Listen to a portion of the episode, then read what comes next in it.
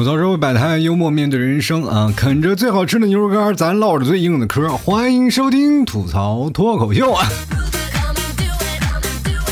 大家好，我是老 T 啊。今天我有一个听众啊，给我发了个消息，说他马上要开学了，可是作业没做完。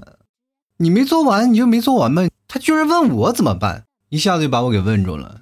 我没经验呀，因为以我。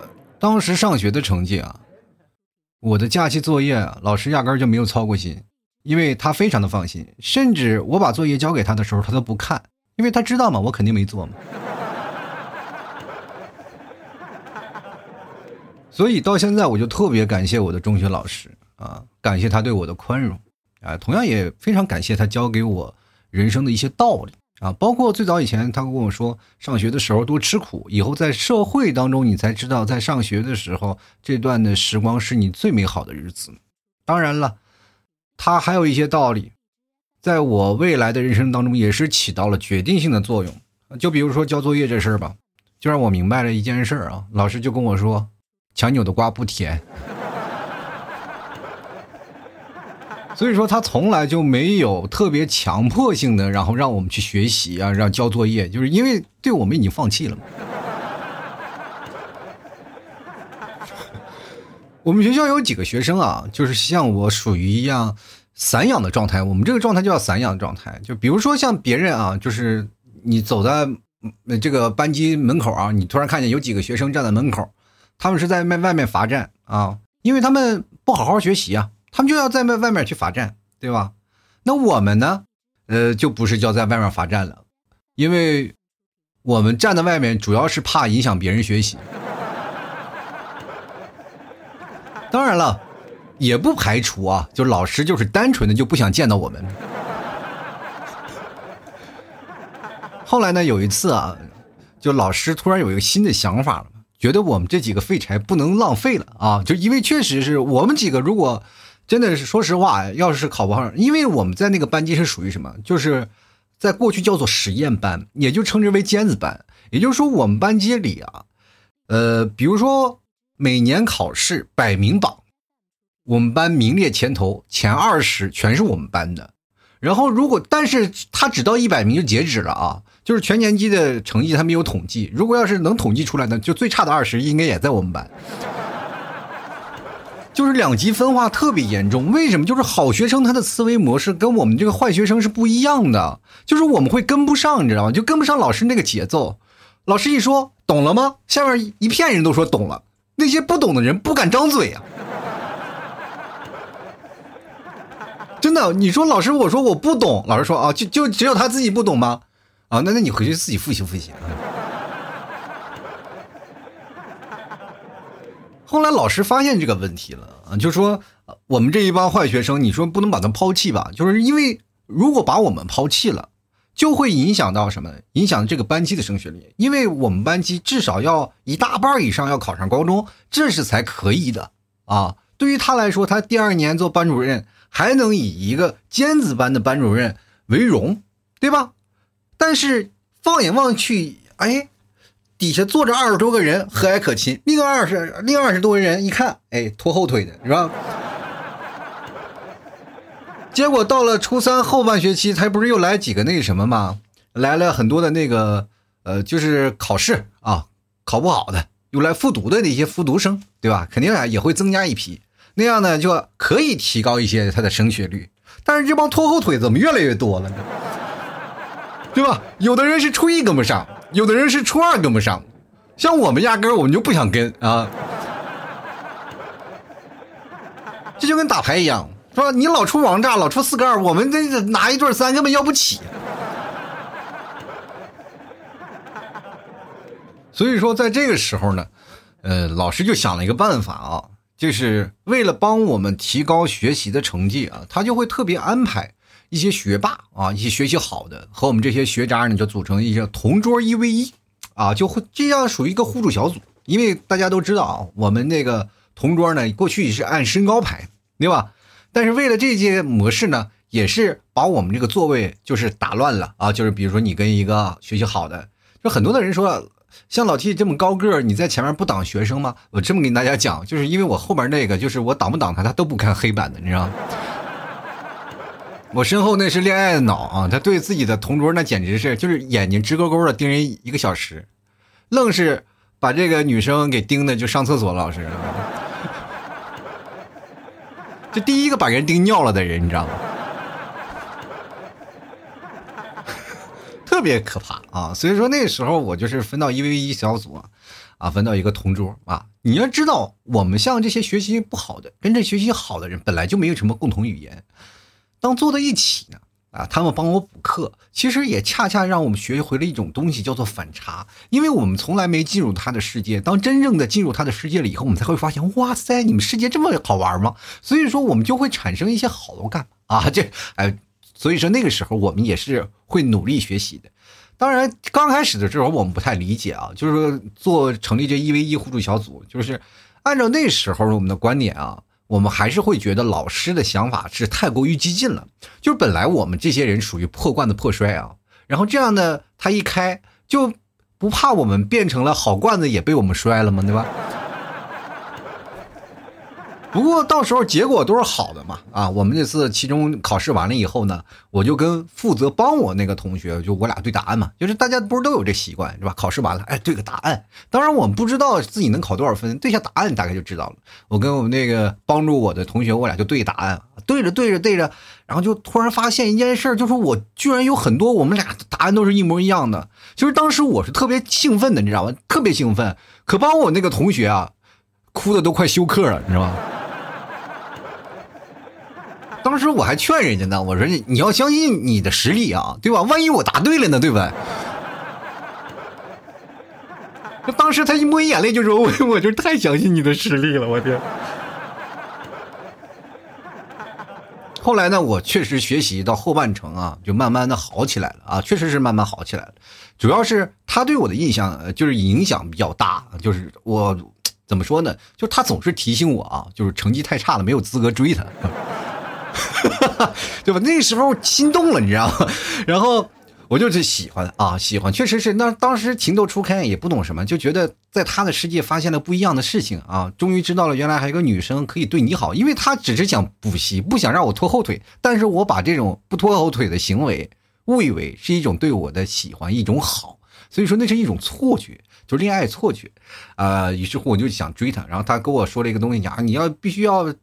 要有好成绩啊，你才有资格追她。后来我就努力学习了嘛，然后成绩确实也提高了啊，提高了，我就心想，我终于有追她的资格了的嘛啊，我就赶紧去表白啊。过去表白挺有意思啊，那个时候流行写情书啊，我那一晚上不睡觉呀，熬夜在那写情书，哇，写写写七扭八歪，就光那个情书那个纸我都废了，光近将近四五六十张吧，那个。因为写他过去没有擦，因为你那个情书你要写错了一个字儿，你把它擦掉，不像现在打字啊，我们叭叭叭撤回。过去只要写错一个字儿，就非常影响你整篇的质量，你知道吗？那种感觉就想，哎呀，这本来我看着挺感动，怎么这这好多错字儿啊？一下特别败好感。于是乎，一定要把那个字儿写的特别好看，然后又特别好，然后特别精心的写了一晚上。当时把我妈都感动坏了，哎呀，这孩子学习怎么学的这么认真啊？甚至我妈说：“别熬夜了，快早点睡吧，明天还要上学呢。你你你你要早这么学习，早考到什么清华北大了，是吧？”我说：“妈，你是不是记差了呀？我我现在离清华北大还差个高中呢。”当时我也想啊，尤其是我现在要如果回想曾经那个过去那写情书那个劲儿啊，如果要真的按照那个努力的方向，没准真到清华和北大了。就是没办法啊，哎呀，就写了一封信啊给他了。第二天早上非常的 happy 啊，当时也不敢说话，说实话那个脸红啊，这这没办法的，因为那时候确实是不像现在这样厚脸皮是吧？那时候脸皮很薄的，也不太敢说话啊。然后就怎么办呢？就是看他快下课的时候，把那个信呀就叠还叠成一个心形啊送给他。你不知道，我们就过去叠。包括那个情书，要不然一箭穿心呀，叠心呀，叠塔呀，然后给最恨的人叠个癞蛤蟆呀什么的，我们都有啊。那时候我们手可巧了，都是能动手，所以说我就给他写了一写了一封情书，然后给他写情书了呢，然后他也给我回了一封信啊。当时我挺兴奋的，然后我就开始打开，但是他没有折啊，就没有折成心，然后就直接给我了。当时我拿开一打开，哇，当时就三个大字就映入眼帘啊，不同意。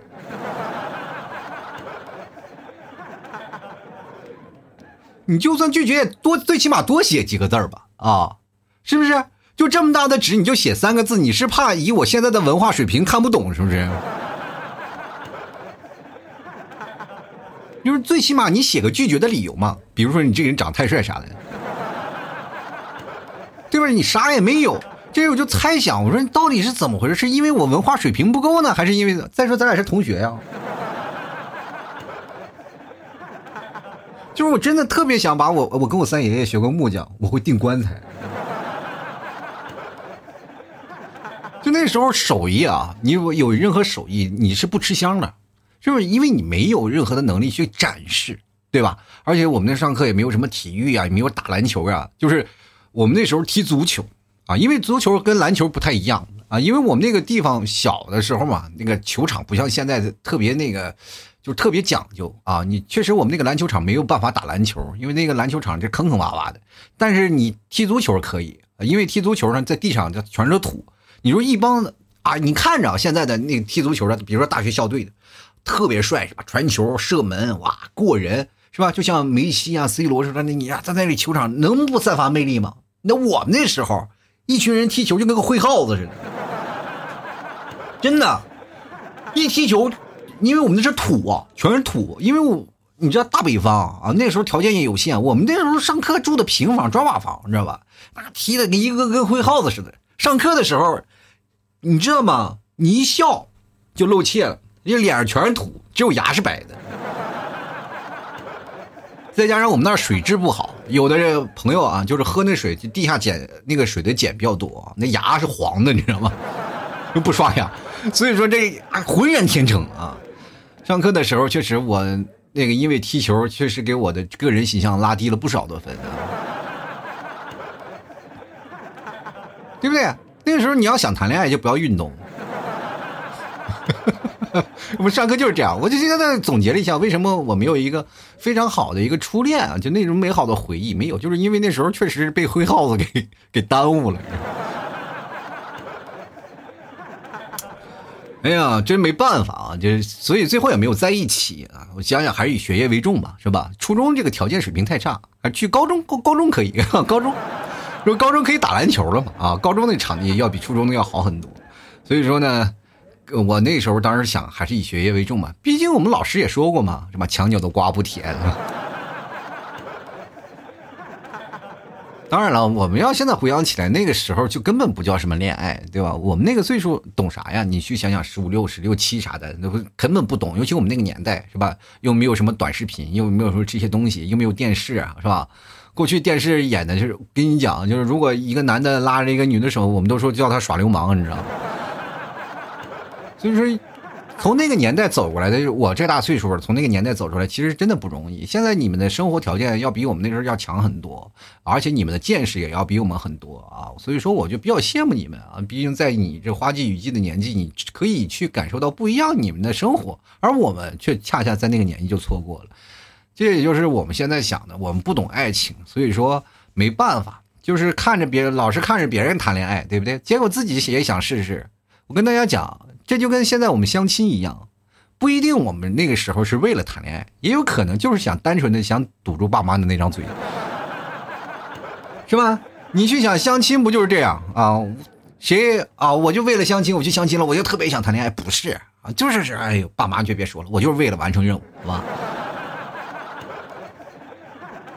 而且我们现在去看过来啊。现在的一些年轻人压力确实特别大啊，大了很多。你说不管你恋爱啊还是工作呀，都能让你崩溃。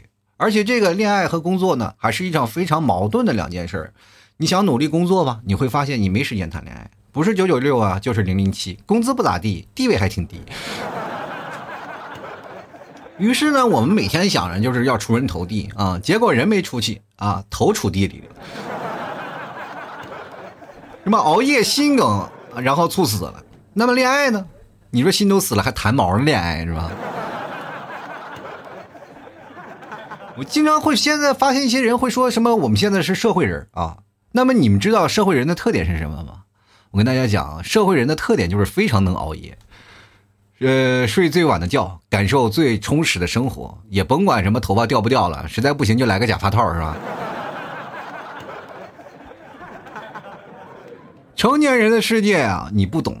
打游戏、聊天、喝啤酒，为什么要熬夜打游戏呢？因为夜晚没有小朋友。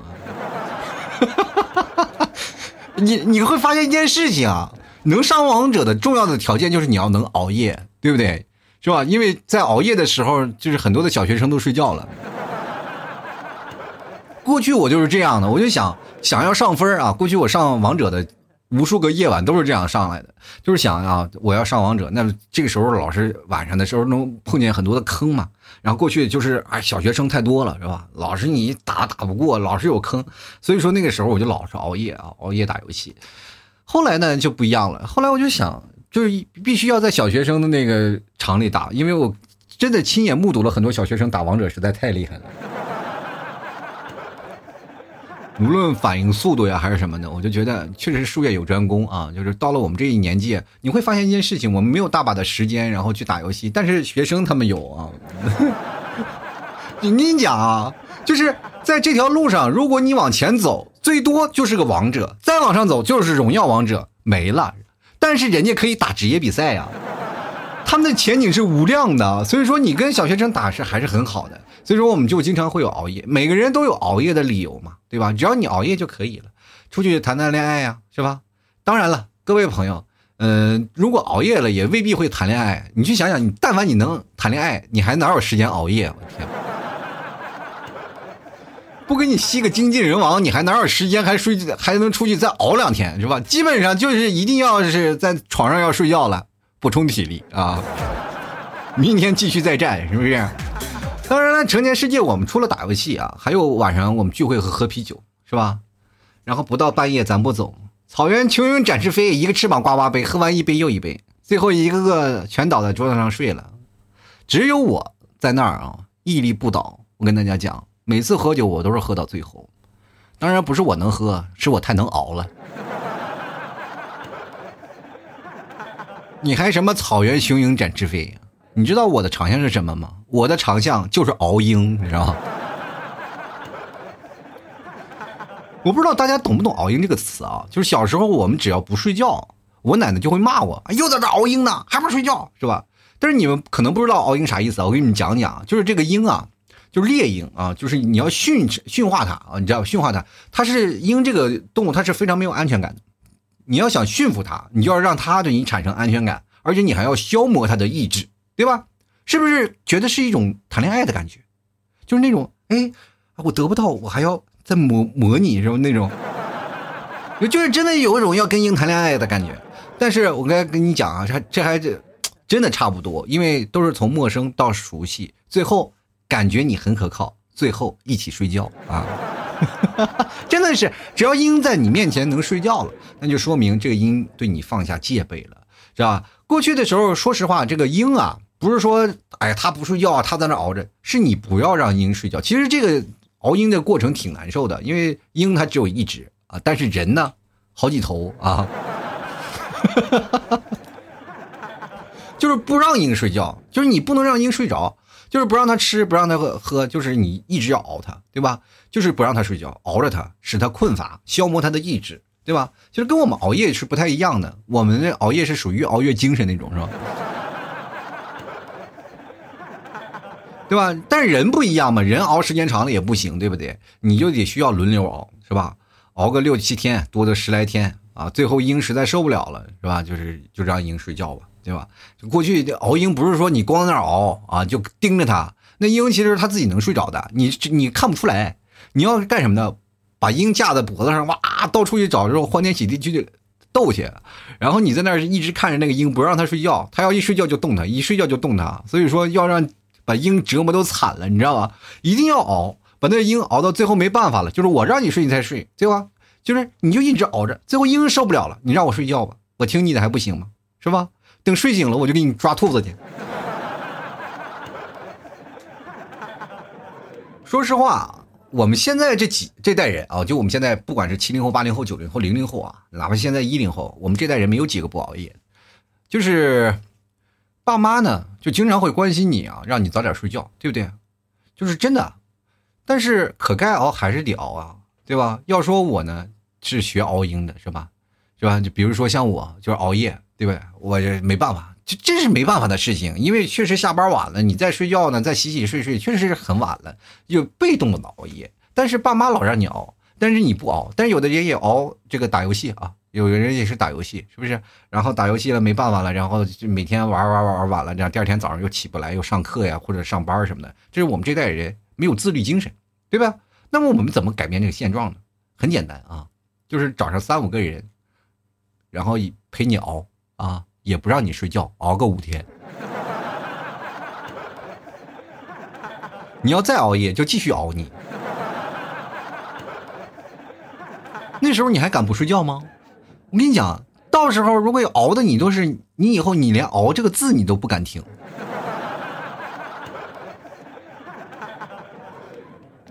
正看晚会呢，突然来一首，下面请听歌曲《笑傲江湖》。你一听熬，哎呀，睡着了，是吧？对不对？这不最近我我看到一个热搜嘛，啊，就是一个二十岁的女生长期熬夜诱发癫痫，就是。在热搜现在冲上榜首了都，我告诉你，这个癫痫患者呢，呃，医生当时说了嘛，这一癫痫患者现在目前所在医院里的有一半以上都是年轻人，就是目前年轻人发生癫痫就是无确切病因，诱因呢就主要是生活不规律嘛，所以说熬夜就是怕你有不规律的生活，比如说你长期晚睡啊，呃，还会导致你的免疫力下降啊，比如说会出现疲劳啊、精神不振等现象，更严重的呢。还可能会出现人传人的现象，对吧？有些人本来不熬夜，但是传着传着他就跟着熬了。就是熬夜这事儿吧，咱们都知道啊，其实心里门儿清，都知道不好，可是就是没办法，就得熬，对吧？就好像这不是在熬夜，这是一种，这一种对自己青春的不舍，你知道吗？就比如说，像如果我不熬夜，我就感觉我老了。就是为什么我们父母老是想让我们早点睡觉，就是你别熬夜，就是那是因为我们这个时间啊之间的时代是不一样的，对吧？那父亲、母亲他们的青春那是怎么过来的？都是一步一步、一步一个脚印走出来的。我们的青春那都是一碗一碗熬出来的，生熬呀。我现在都快奔四了啊！确实上，你能够，我真的能够明显的感到，我跟年轻的时候不太一样了，是吧？年轻人我们可以叫熬夜嘛，像我们这个年纪，包括我，像比我大的、比我小、年轻一点，反正就在三十到四十之间的人，还在熬夜的人，就用一句话说，就是在用青春赌明天嘛。过完今天就今天算，明天死明天活呗，你说这。很多人啊都说我睡得很晚啊，就是甚至有些听众给我发的信息都比较关心我嘛，啊提醒我说老 T 你不要熬夜啊，早点睡觉，别熬夜。然后其实说实话啊，就是你们有些过于担心了。就是我最近睡得还挺早的，我每天这么跟你跟你讲啊，就是每天天刚刚亮的时候我就睡了。其实我这个不叫熬夜啊，我这叫做跟你们有时差。首先，我们先确定一件事儿啊，就是什么是熬夜，啊，那是晚睡啊，或者是睡眠时间不够。那么睡眠啊，睡眠的时间你还不规律，你看这点我保持的就很好，我每天保持七个小时左右的睡眠，对吧？相对规律的作息时间，只不过时区跟你们不一样而已。就当然，我为什么喜欢在晚上干一些事儿呢？就比如说做节目啊、写稿子啥的。主要就是安静，对吧？而且晚上呢，它是有灵感的，就是晚上很多的灵感是在你脑子里噌噌噌就钻出来了，这是没有办法可控制的事情啊。所以说我一到晚上我就非常的精神，我就非常想要做节目，然后于是乎呢，我很多的时间我都在录节目啊。所以说就在晚上，但是白天就不行，白天对我的影响特别大啊。就是白天，比如说我干这活呢，我就是本来我想想着一件事啊，正想着楼上开始跳绳了，当当当跳绳。你正要去跑楼上骂那孩子去，楼下的开孩子开始打篮球了。那你说去公司吧，啊，公司里按理说也得安静点吧，啊，你你正在那里正打字呢，巴拉巴拉巴拉，隔壁就开始装修了。那些工人真的是，你上班他上班，你下班他下班，你说气不气人？所以说这个没有办法啊，就是本来我们想说脱口秀的，结果叮铃咣啷叮铃咣啷，咱蹦了个迪啊。每次我感觉我要想一些东西，我总能写出一个什么 rap 来啊，就感觉那要摇起来了那种感觉。当然，最近还是有一些开心的事儿，也不是说没有不开心的事儿啊，也还是有开心的事儿。就是同学们啊，现在的孩子们马上就要开学了。哎呀，各位听众朋友们，只要你们开学了，是不是就有零花钱，就可以给我打赏了呢？当然了啊，你们开学，我觉得是一件好事儿啊，就终于不用在家里待着，对吧？当然也有不好的，就是可能去麦当劳、肯德基吃饭的时候，可能不打折了，你知道吗？因为最近的好多学生去吃啊，都是做活动。嗯，我现在觉得很多的方面啊，就让我想到了刚开学的时候，特别兴奋。只要上了一个星期，就开始觉得特别无聊。还有很多朋友没有写完作业的啊，跟大家讲，就是能熬夜就熬吧啊，毕竟是你的青春，谁熬不是熬？好像谁没熬过似的。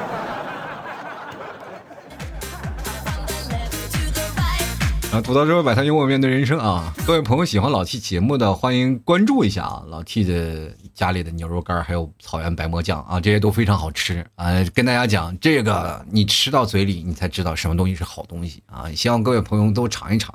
还有牛肉干真的能代餐，能减肥，而且关键它有营养呀，氨基酸特别丰富，而且还有很多的膳食纤维，你吃起来不是说它是零食一样，你吃的就是肉，明白吗？吃的是健康。也，它是一个浓缩的肉啊，就比如说像我们牛肉干两斤半的生牛肉，然后做成一斤的，而且来自草原的牛肉，那肉贼紧实，你吃起来那感觉那质感完全不一样啊。所以说，各位朋友喜欢吃肉的，可以来找我，对吧？就偶尔吃吃个肉，你补补身体。你要熬夜的时候，你啃个肉是吧？能补充一下自己的身体的维生素呀，还有你的肌酸，你知道吧？就是可以让你减肥，可以补点肉，可以补点你的体力，明白不明白？这是为了你的健康啊，不是为了堵你这张嘴的。所以各位朋友喜欢的都尝一尝啊！当然了，有些时候可能工作忙了，就是真吃不上饭啊，吃点牛肉干，或者是实在是忙的顾不上做饭了，然后这顿饭省下来，结果就导致胃。受伤，或者是半夜想吃饭了，然后自己又懒得去做饭，或者懒得煮面，白馍酱啊，还有我们的草原牛肉酱，大家都可以拿出来去吃，啊，直接吃也可以，拌着饭，各种各种都可以吃啊，反正吃完了你就会觉得很过瘾啊！希望各位朋友多多支持一下，来老弟家来看看，好吧？各位想购买的方式也非常简单，直接登录到淘宝啊，你搜索店铺“吐槽脱口秀”，你就能找到老 T 的淘宝店铺名称了啊。吐槽脱口秀，当然也可以搜索宝贝名称“老 T 家特产牛肉干”。呃，注意找客服啊，对下暗号啊。这个对暗号就是为了找到我，我就是怕你们不知道。如果你们知道是我了，就不用对了。是吧？对暗号也就是我节目开场说的是吧？吐槽社会百态，我会回复幽默面对人生。啊，各位朋友，你也知道是老 T 的，你就可以直接下单了啊。当然你要看啊，这就是老 T 的店，因为满打满算啊，整个淘宝里就这么叫一家比较二的店铺，叫做吐槽脱口秀的，是吧？别人以为你这个店铺里是卖书的啊啊，这个讲段子的书的是吧？或者卖卖碟的是吧？结果一进来看是卖牛肉干的啊。震惊啊！所以说各位朋友，反差萌的第一家店那就是我的，所以说各位喜欢啊，可以过来去看一看了啊。当然，各位朋友可以加老 T 私人微信啊，私人微信也非常简单，是老 T 的这个拼音老 T，然后后面有个二零一二啊，就是老 T 的私人微信。欢迎各位朋友过来加老 T 私人微信，跟老 T 来聊一聊啊，或者是有什么问题啊？对，关键是。看看朋友圈啊，每天有什么话题我都会发在这朋友圈里。朋友圈大家也可以看看了，最近有什么活动什么的都挺好啊。当然，各位朋友打赏也可以直接就发个红包啥的就可以了。我经常会碰见这样一件事啊，就是很多听众朋友问我，这老 T 我怎么打赏你？就是用私信给我聊的。我说你给我发红包不就行了吗？干嘛要非要打个二打赏二维码给你？那钱不是最后还是给我吗？对吧？然后然后我就看到一个巨大的金额嘛，当时把我给震惊了嘛，好像是。啊，反正是差两差两毛就一块钱了啊！不是你费那么大劲干什么？我以为你要真的要是，哎，当时我心都碎了。呃还可以，各位朋友关注老 T 的公众号啊，公众号是主播老 T 一个。中文的主播老，然后后面一个大写的 T，每天晚上我会发文章啊，文章下面有两个二维码，一个是老 T 私人微信二维码，一个是老 T 的打赏二维码，喜欢的朋友也可以在那里直接打赏啊，反正反正是多多支持一下，不白嫖啊，就是对老 T 节目最大的支持和鼓励啊，我也会经常会努力的啊，给各位朋友更新节目的。最近你们有没有发现我的节目开始逐渐的有些改版了？对吧？所以说也会让大家更加能够开心的就接受这一个小时的节目。当然，我最近还会做一些短的啊短的节目啊，相对来说稍微短一点啊，让大家会更加精彩、更加密集的那种搞笑的节目。希望各位朋友多多支持吧，我也在努力变好，但是变好的途中也是希望你们也是长久的陪着我，好吧？接下来的时间，我们看一下听众留言啊。听众这位叫做街角守候的朋友，他就说了：“白天不懂夜的黑，我是夜车送货司机啊，我懂夜的黑，对吧？就是白天是不懂夜的黑，但是我懂，嗯，对吧？这没没办法，因为我这个是昼伏夜出的，你就是你夜车送货司机，我是我是夜里做节目的一个老司机啊。反正咱俩都是差不多，都是司机啊，反正。”接来看看诗梦阿里啊，他说看这个情况吧，有的是为了生活四处奔波，有的是为了业绩，所以呢熬夜是必须的，没办法，生活所迫呀啊，对吧？业绩就是，我就想你为了业绩熬夜，比如说有一些业绩吧，业绩往往都是一些，呃，销售类的啊，销售类的比较注重于业绩那方面啊，这个词对吧？比如说卖个车呀啊，业绩比较高等等。但是我想问一下，谁半夜不睡觉给你在那买东西啊？大家都在熬呢，是吧？进来看看落十二啊，他说我都秃了，还怎么看呢？秃着看呗，反正都回不来了。你这说的，就是我，我突然想到一件事啊，就是过去啊掉头发，真的掉头发，就是感觉啊，在我们那个年代，就是崇尚于武力的年代。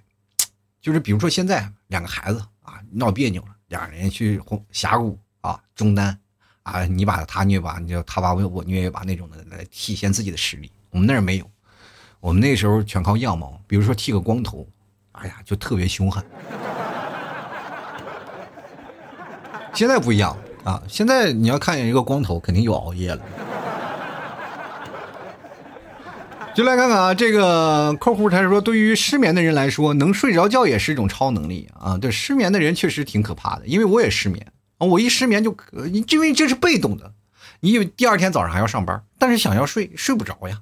我有些时候就经常的，比如说像早上六点钟我睡不着，我就一直等到九点，我索性就熬个通宵吧。就白天也不睡觉了嘛，啊，所以说这个事情也经常有。前两天我还熬着呢，是吧？一熬完我就整个人都不好了。前两天好像是我做完节目吧，也不知道因为什么，反正是那天可能是稍微睡得早一点，然后半夜又醒了，醒了以后早上就睡不着了啊，一直到六点到七点到八点，我那天九点才睡得着啊，九点睡的觉，十一点起来的，才睡两个多小时，其实跟熬夜一样啊。继续来看看啊，这个 C C 说了，他越熬越兴奋，完全睡不着啊。没有啊，就是熬呢熬夜这个事情本身啊，还是存在一些事呢。比如说熬夜还能熬兴奋了，我就奇怪你在那干什么呢？吃兴奋剂了吗？一般熬夜都是硬挺着呢，就是知道困，我很困，但是我就不睡，那是一种坚持，那是一种倔强。但是越熬越兴奋，就是啊，我睡不着觉，我不睡，我睡不着觉，我不睡觉，那是一种病啊。继来看看 Tim 啊，他说了，昨天看到新闻啊，长沙一男子啊，晚上三点多睡，一天抽一包烟，差点就猝死。吸取他的经验啊，我决定晚上四点睡，然后两包烟啊。那我觉得这是你的临终遗言吗？这是。如果明天看不到这个消息，我就会缅怀你的，好吧？就是以后再看不到你的留言，我就会缅怀你。哎呀，这位朋友已经不在了啊！进来看三元啊，他说熬夜其实是自己啊，是在跟自己的生物钟这个打抗战。若成功了，就是夜猫子；反之，就是在谋财害命。谋谁的财害自己的命啊！自己花点钱给我打一个上好的棺材，是不是？再说了，夜猫这个词现在早已经不可能了，就已已经很少有人用夜猫子了，一般都是这么来说自己，老子是个夜精灵，好吗？继续来看啊，幼语啊，他说了，熬夜这个事儿呢，有时候那想办法写论文，还有一系列的复杂作业的时候，就只能熬。但这时间一长吧，就养成习惯了，早了也睡不着啊。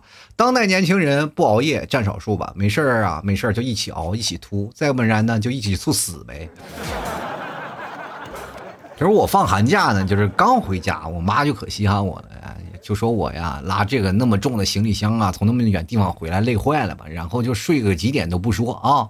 他们下班回来一看我还不睡啊，也不带说的。但是这种情况呢，只限一周啊。一周过后呢，他们下班呢，要是我还没起，就开始说我了，一天天的晚上不睡，白天不起，可劲儿骂我。我刚回到家的时候呢，晚上出去玩了一个多点儿才回到家，一个多点就证明你是东北人是吧？啊，一点多啊，一点多啊，那我错了啊，一个多点那是东北口音，那一一个一点多那是那是正常口音啊，正常口音。但是完了呢，我爸妈呃也不说啥啊，见我回到家里就是说问我喝没喝酒，喝了的话呢就给你弄点蜂蜜水去，喝完了就早点睡觉吧，别老熬夜了，对身体不好。但是，一周过后呢，我要是出去一点多回家呢，完了他们就逮着我说啊，一天天就知道晚上出去疯啊，也不知道干点正事儿啊。啥意思？晚上你出去不干正事儿啊？一个小姑娘半夜出去不干正事儿，你爸妈怎么想的？这是？我看他他们所谓的这干正事儿是什么呢？哦，是让你找个对象啥的啊？合着找对象就是干正事儿，没有对象出去晚上就是不是正事儿是吧？他说啊，咋的这么晚回来？今天又想熬几个点啊？哎呀，在我看来呢，我只是睡得比较晚。但是在我爸眼里呢，十点过去以后呢，就算熬夜了。但是说句实话呀，熬夜确实对身体真的不太好，轻则脱发，重则猝死。还有各位小姐姐啊，熬夜皮肤是要变差的呀。我这么跟你讲啊，就是没有男朋友，你的皮肤会变差。懂什么叫采阳补阴吗？哎，这件事情我这么跟你讲啊，就是都是一样，全天下的爸妈都一样。就是比如说你熬夜，但是睡觉它是有个时间的。比如说像我们十六到三十岁左右啊，就是你现在的每天的睡时间是七个小时到九个小时，这应该是最合理的睡觉时间。但是比如说像我们放假，我们都晚起啊啊，你如果十点钟睡觉，那你可能第二天九点就会起，是吧？那就是超过十个小时，对身体还是有害的，对吧？所以说你要看你起床的时间啊。会不会对你身体有害？不一定说熬夜就身体有害了，就是你睡多了也不行啊，明白吗，朋友？就来看看啊，张一毛啊，他说了，这个天天熬夜啊，有段时间呢，基本都是两点多睡，最近早一点了，因为熬夜长痘了，每天都舍不得睡觉呀，不知不觉就深夜了啊。是，就是每天就是感觉自己的时间不够用，熬夜呢就是来等于什么呢？就是占用占用时间啊，就是因为什么呢？我那个时候有个想法，就是多熬夜，熬夜上班的时候多睡会儿。就是睡熬夜是熬自己的时间，睡觉睡公家的时间嘛。所以说把这个事情就分配的可好了。那现在不一样，现在就是为自己而活啊。所以说每天睡够七个小时就够了。关键不是在于我是晚上几点睡，关键是在于我几点起，是否有规律。每天是不是就是在这个规律范围之内，这是很重要的啊，对吧？比如说我是早上，你现在比如说早上我是七点钟到八点钟在睡觉，或者六点钟睡觉，那我基本就属于熬夜了啊。比如说我凌晨五点、凌晨四点钟睡觉，那基本就属于我正常作息时间。就来看看啊，安安他说了，T 哥，我就是特别容易惊醒的人，不存在熬夜啊。惊醒的人，惊醒的人不存在熬夜吗？就是惊醒的人，我会突然出现，啊，突然会出现这样的一种状况啊，就比如说我被突然惊醒了，我会浑身哆嗦，你知道吗？那种哆嗦的感觉就是发抖，发抖。这个事情千万不能有啊，只要你抖了，这一晚上你就别睡了。就特别害怕这种惊醒的那种感觉啊！我有些时候就经常会被吵醒，然后吵醒了，然后自己又不醒，然后就感觉身体一直在发抖，一直在对抗，一对抗完了就完全就清醒了。基本你就不要睡了，就起床该干嘛干嘛吧，反正第二天早上你该干干啥干啥啊，就是这样。就来看看啊，这个点儿说了，我感觉呢，熬夜没有什么比较啊，比只睡几个小时的我啊，只是感觉比较困而已。这个字我这没标点符号，实在读的我这个有点闹腾啊。但是我觉得是这样的，就是睡几个小时没有问题，因为我以前上班的时候，我只睡四个小时到五个小时，然后长期都是保持这样的一个状态。就其实经常时间长了，就属于一个亚健康的一个状态啊。这个状态并不好，但是你中午会补一觉啊。那不管是五分钟还是十分钟，你要经常要补一觉。这个我是跟一个呃科学家说的啊，这科学家说研究睡眠这个科学家说，如果你低于七个小时。那你白天就是要补五分钟，哪怕睡五分钟、睡十分钟，就阶梯性的睡你就可以了。你会发现一件事情啊，世界上有这么一种人啊，这种人是极少数的，就极少数的一群人，他们是恢复能力超强的。就像这个，按照你们替嫂跟我说的这，呃，描述的我就是属我属于那种充电五分钟，通话两小时那种。就比如说我在特别困、特别困的时候，我只要哎眯瞪五分钟，立马就精神了，就感觉整个世界都是我的呢。所以说各位啊，呃，我不知道你们是什么体质，反正我就是这样。我们继续来看看啊，七叔啊，他说了，现在年轻人包括我在内啊，已经习惯熬夜了，成为了日常，感觉熬夜的这个夜生活已经成为习惯了啊，对。就不是习惯了，就是说实话，就是那段时间就是早上不睡晚上不起那种啊。你继续来看看啊，早上不睡晚上不起，这是这是我的生活，就是你们是晚上不睡早上不起，好吧？你就来看看骆云凤啊，他说了，我也不想熬夜呀，但是一直断断续续的失眠。我看身边的人和我也是一样的，好多人都开始吃助眠药品了。哎，我也不知道这个世界到底是怎么了，怎么了啊？就是可能你不适合在这个时差生活，你去另一个时差试试啊。是吧？去另一个时差，没准儿哎，这这这个睡眠时间我能适应，是吧？我建议各位啊，就是建议各位，如果有失眠的，一定要去趟新疆旅游啊，因为你去新疆旅游，就是真的是唯一一个能在国内感受时差的一个地方。你这这那个地方就是一样的。就比如说像在内蒙，其实它也是有时差的。我跟大家讲，你不要以为在内蒙怎么回事，内蒙也是有时差的。就比如说像在这儿，在杭州六点钟天就黑了，我们我就有些时候那个什么。在内蒙，我夏天拍的照片嘛，八点十点你还能看到太阳在那山那边正要往下落呢啊，所以说也是有时差的，只不过是也很小很微妙啊。就来看看大秋啊，他说偶尔会在网络上看到熬夜的许多坏处啊，这些对我最大的改变就是从开开心心的通宵开始变成了提心吊胆的通宵，你反正是就是不怕死是不是？师傅他说了，反正每天的状态都挺有规律的。上午呢一副没睡醒的样子，下午就一副睡不醒的样子，晚上一副打了鸡血的样子啊，午夜一副肠子悔青了的样子。我觉得不单单是我一个人这样，相信很多听众朋友们都感同身受吧？啊，不是感同身受，大家都是一个牌子的啊。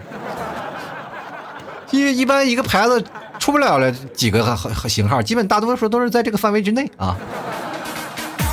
我们就来看长江战神啊，他说：“哎呀，真的是好久没留言，确实好久没留言了啊。”他说了什么呢？说刚好跟这个熬夜话题对上了。其实我不留言的原因是，呃，熬夜加班啊，再这样下去，中国人口会减少呢。这该是谁的责任呢？你自己的责任呀。那还能有谁有责任？对不对？谁不让你睡觉了吗？谁绑着你不让睡觉了？你说熬夜加班那也没有问题啊，就是第二天会让你睡觉的。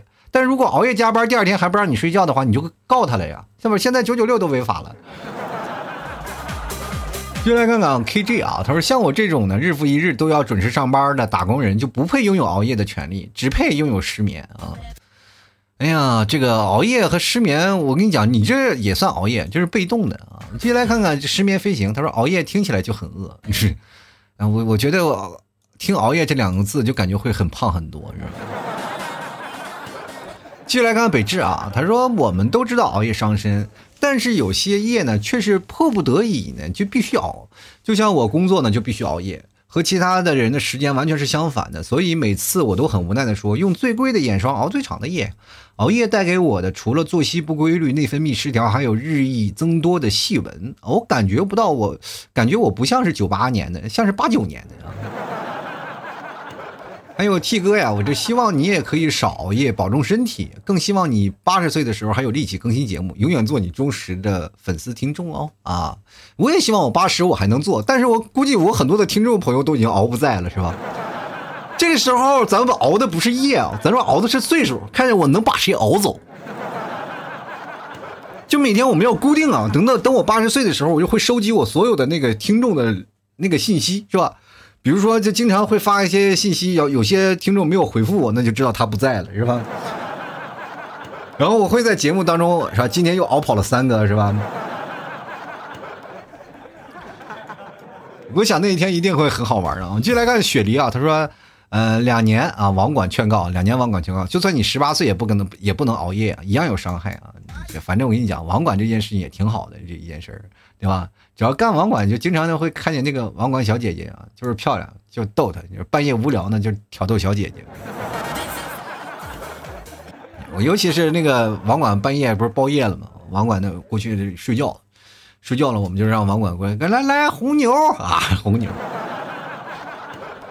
所以我们就叫她的红牛小姑娘嘛，送红牛的小姑娘。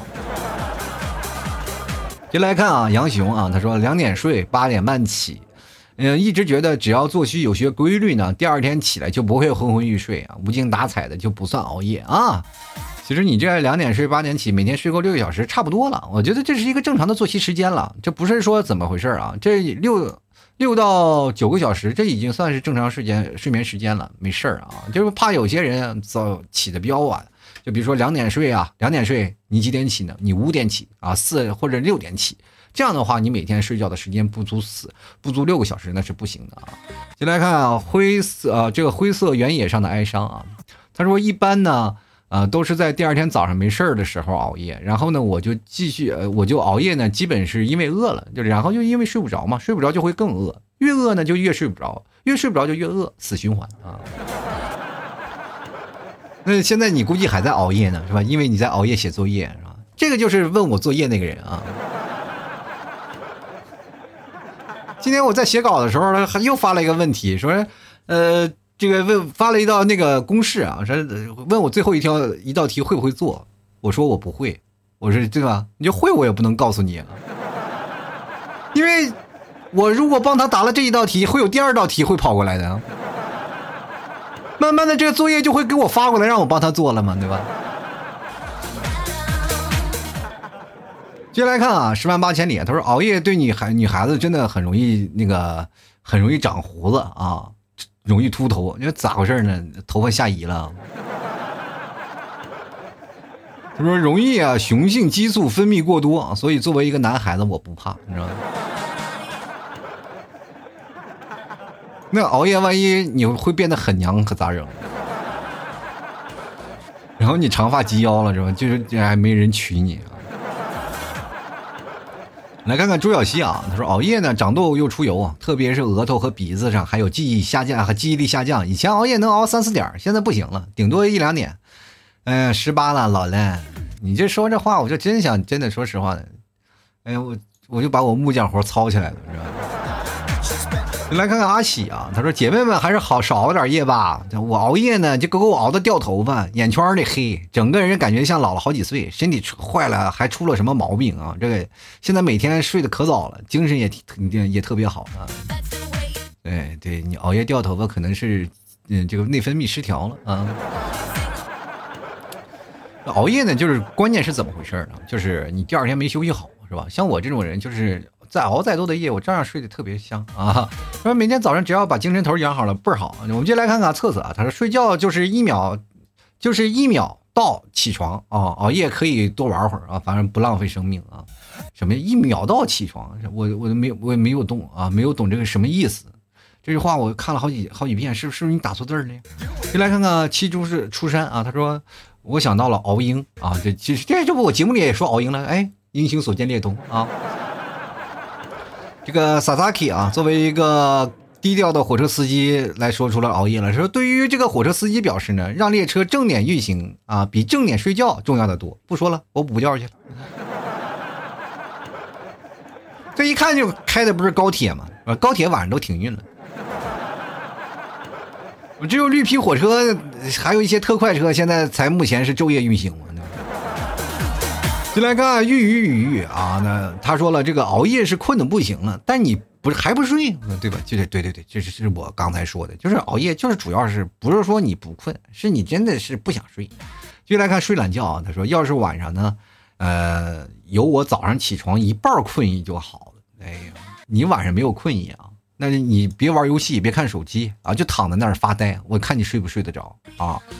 进来看啊，这个慕言说老 T 夜跑算熬夜吗？夜跑算熬夜吗？夜跑不算熬夜，那是撩骚去了。谁来挑逗我呀？如果你带了一百万在跑步，那就算熬夜了，是吧？会把你捆起来，说还有没有别的钱在哪放着呢？然后接下来看氧气啊，他说了一般熬夜是在看什么视频啊？呃，这个在看视频，除非非常困啊才去睡觉，但是还是听老 T 节目啊，带着蓝牙才能睡。哎呀，这个我试过通宵，那太难受了。带着蓝牙耳机，然后听我的节目，你还能睡着？你这睡觉的功力也是相当深厚呀！你不怕被我吓着？就来看子啊，他说总是睡得太早，浪费时间。确实，我们过去有句俗语说得好啊，就是活着不易久睡，死后自然长眠嘛。但是你会发现一下，你活着要如果不久睡的话，你会发现死的会更早，你知道吗？所以这就是一种时间的悖论啊。各位朋友，还是自己看吧，按照自己身体来，因为总有一天他会来找你。我觉得睡觉这件事情呢，呃，你不要说熬自己的夜让别人说去吧，其实最重要的还是要保持自己充足的时间。我还是强调的一点啊，就是我们熬的不是夜，我们是跟别人睡觉有时差。你要保证自己睡眠的呃充足睡眠的情况下啊，去合理的分配你的夜晚时间，不要别人十点睡你也十点睡，对吧？别人十点睡。你你他几点起？他四点起，他五点起，是吧？他六点起。你可倒好，你十点睡，第二天十二点起。人别人叫睡觉，你那叫是植物园植物人复苏了，你知道吧？所以说这件事情从本质上，我们还是要分配自己的七个小时的时间，然后把这个小时时间是定下来，对吧？你只要。不是来回的上下来回窜的那个时间，让你的生活变得规律了，你的身体自然在那个时间点就行了。我记得我妈说过一句话啊，早晚上十点，晚上十点还是晚上十一点是身体排毒的时间，然后说你在这个点就必须睡觉。一开始我还是没仔细去想这句话啊，然后我妈老是说你一定要睡觉，晚上十一点就是你肝排毒的时间，你错过这个时间，你的肝就会越来越有问题。后来我就在想，肝是不是它自己有块表它？这个十一点是北京时间十一点，那我如在，那我如果在美国的话，他是不是也是在北京时间十一点在排毒啊？对吧？应该我们要按你的生物钟应该是怎么算的？你自己的生物钟就应该是按照你的正常的时间作息，比如说你。啊，九点十点睡觉是吧？九点睡觉，你的肝十一点是吧开始排毒，也就是说，它是在你的浅睡眠层到你的深度睡眠层的时候，它开始排毒，开始运作，对不对？那我们肯定也有一个深度睡眠吧，对吧？比如说，我现在晚上两点睡觉，但我肯定在三点四点它就排毒了，它不可能过了这间时间段的。他说，给你敲敲闹钟啊，哎，你过点了，十一点了，哎，过去啊，就为这，然后去医院了。找大夫，大夫，我这我这肝不行了，我肝又熬夜熬的都肝受损，不排毒了。大夫说：“那你躺下，吧给你检查检查啊，这小问题，给你肝上块表，就调调表针就行了呗。”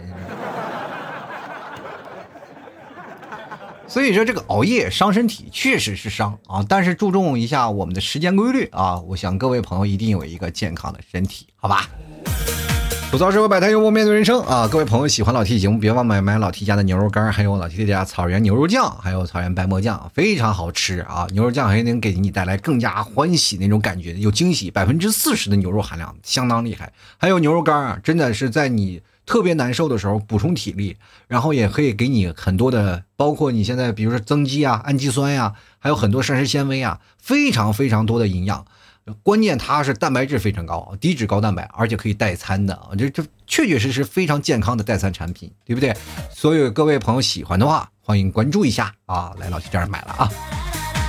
购买的方式也非常简单啊，直接登录到淘宝搜索店铺吐槽脱口秀，你就能找到老 T 的店铺了。同样也可以直接搜索宝贝的名称老 T 家特产牛肉干，你也可以找到，也可以加老 T 私人微信拼音的老 T 二零一二啊。如果你要是在那个。宝贝里啊找到我了，对吧？找到我了，你可以跟客服对个暗号，吐槽社会百态，我回复幽默面对人生，哈，你就知道是我了。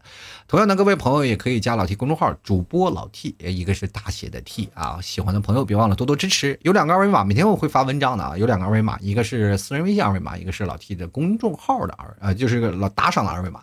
喜欢的朋友想要给老 T 打赏的话，想给老 T 支持一下，希望各位朋友。每天打赏一下啊，算是对老 T 节目的一点小小的支持。好了，本期节目就要到此结束了，非常感谢各位朋友的收听，那我们下期节目再见了，拜拜。老 T 的节目现在结束，请大家鼓掌。好，好，好，好，好，好，好，好，好，老 T，好，好，好，好，老 T，好，好，好，好，老 T，好